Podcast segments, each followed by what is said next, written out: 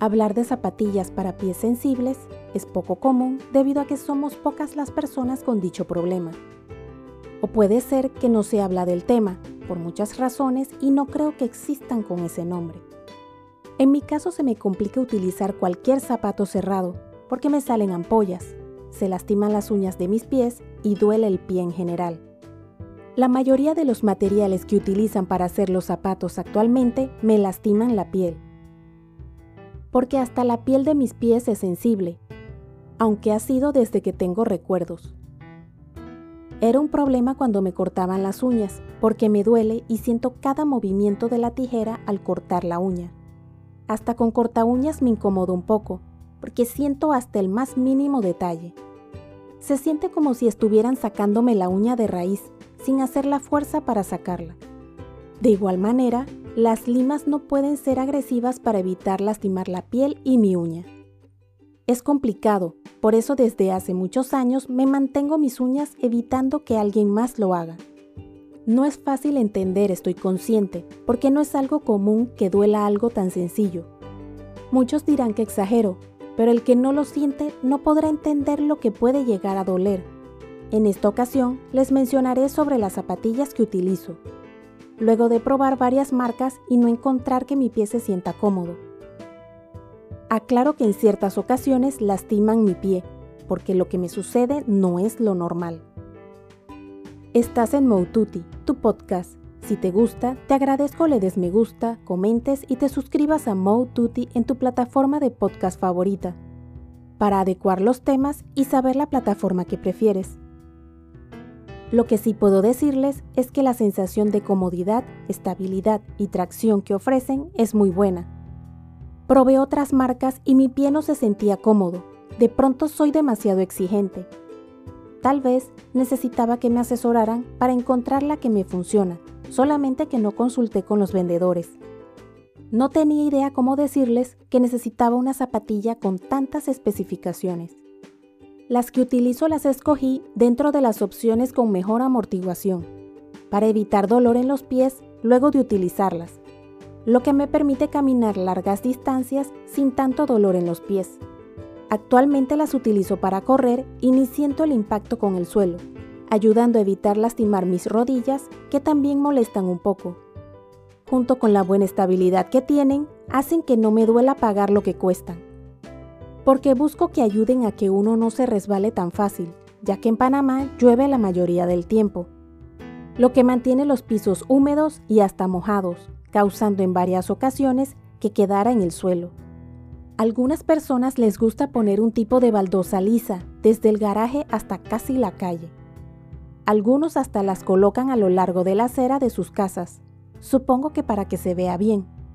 Es un material muy bonito para decorar pero demasiado peligroso para caminar, teniendo en cuenta que vivimos en un país con mucha humedad, lo que vuelve muy resbaloso el suelo. Me pregunto, ¿cómo hacen cuando llueve y deben caminar en su estacionamiento con dicho piso? De pronto, también tengo problemas de estabilidad y la mayoría no tiene problemas con esos pisos. Fue muy cómico, pero a la vez un susto muy grande al resbalar en uno de esos pisos porque por su forma y color no se logra notar dónde está húmedo el piso. Ya se imaginarán la caída espectacular que me di. Para colmo, era un día con bastante tráfico, así que fui la distracción de los que estaban en el congestionamiento vehicular. Fue tanto así que en vez de ver qué me había sucedido, lo que hice fue levantarme de una vez e irme. No quise ni ver quién logró ver mi caída, lo único que pensaba era cómo lograr desaparecer. Luego que ya no estaba cerca de los que vieron mi caída, traté de revisarme a ver qué me había sucedido. Lo bueno es que no tuvo consecuencias complicadas, solamente tomar los medicamentos para sobrellevar los dolores.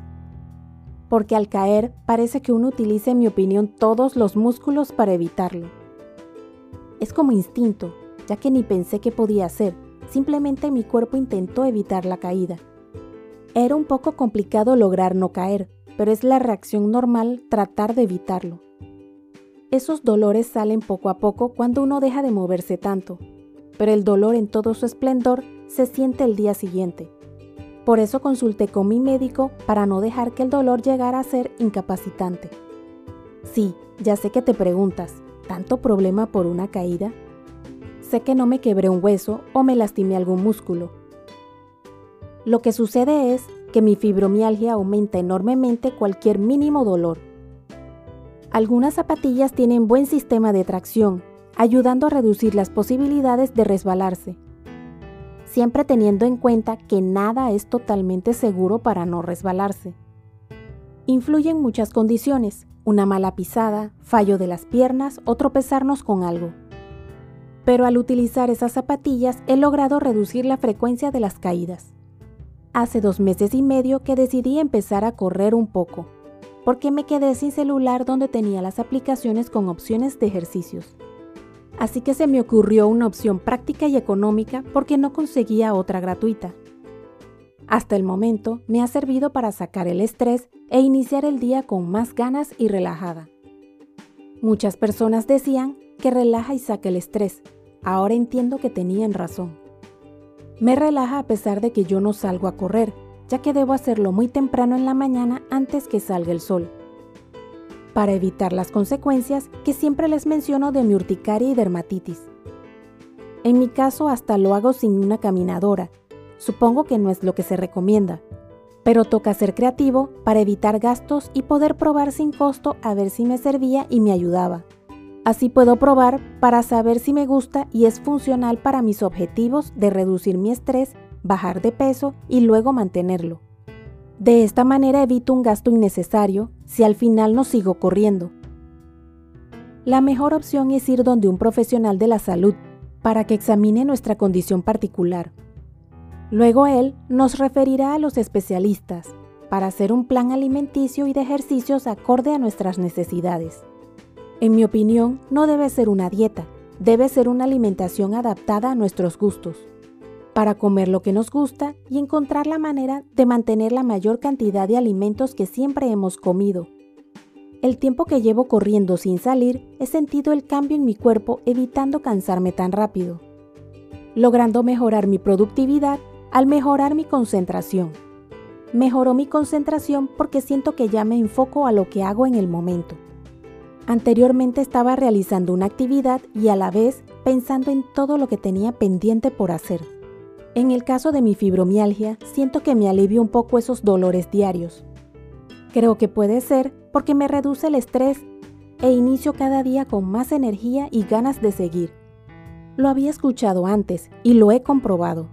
En vez de terminar cansada, es totalmente lo contrario. Me siento motivada y hasta menos dolor corporal, aún no me lo creo. Apenas estoy iniciando, más adelante les comentaré mis avances y si realmente me ha ayudado o no con mis enfermedades. Lo que puedo decir es que las zapatillas son uno de los zapatos que menos lastiman mis uñas y pies. Las que utilizo son como caminar sobre las nubes y se adaptan bien a mi pie delgado. Porque ese es otro punto, al tener el pie delgado es complicado conseguir el calzado que sea. No hablo de otras marcas porque no las he utilizado, desde que me las pruebo siento que me lastiman. Y no me he atrevido a comprarlas, evitando que me molesten de alguna forma. ¿Eres de pies sensibles? En los comentarios, comenta tu experiencia con las zapatillas sin importar la marca. Así, otras personas con las mismas u otras condiciones tendrán la referencia de otras opciones. Si te gustó, te agradezco te suscribas a mi podcast Mode Tutti en la plataforma de tu preferencia. Indica que te gusta y deja tus comentarios dentro de la cordialidad para poder adecuar los temas y saber la plataforma que prefieres. Puedes seguirme en mi blog moututi.com, en Instagram, Twitter y Facebook como arroba y en mi canal de YouTube Moututi.